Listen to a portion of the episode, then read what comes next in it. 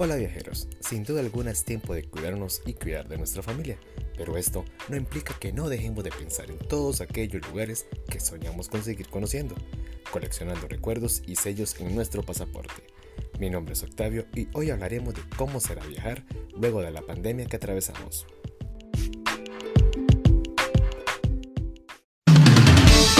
Bienvenidos al primer podcast de los amantes de viajar y vivir la aventura al máximo. Prepárate y presta atención a lo que los chicos de Tico Mochilero te tienen preparado hoy.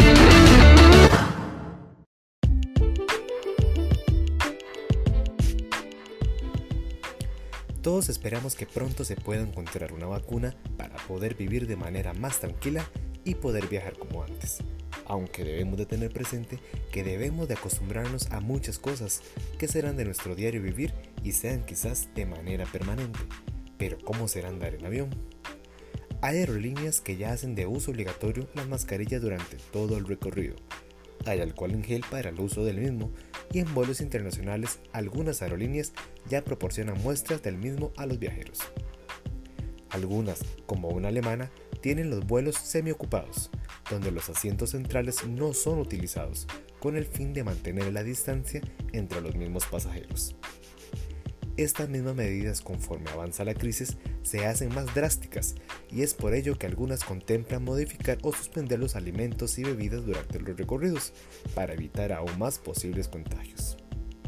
No olvidemos los aeropuertos.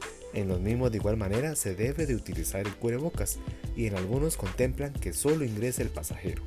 Las personas que normalmente llegan a dejar a los aeropuertos, como nuestros familiares, no podrán ingresar al mismo para evitar aglomeraciones.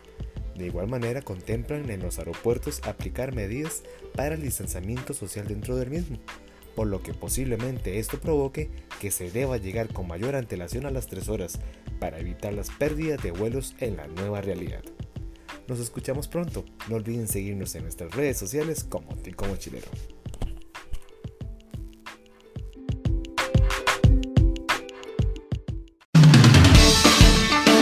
Eso fue todo por hoy. No olviden seguirnos en nuestras redes sociales como Tico Mochilero. Nos escuchamos pronto en un nuevo podcast.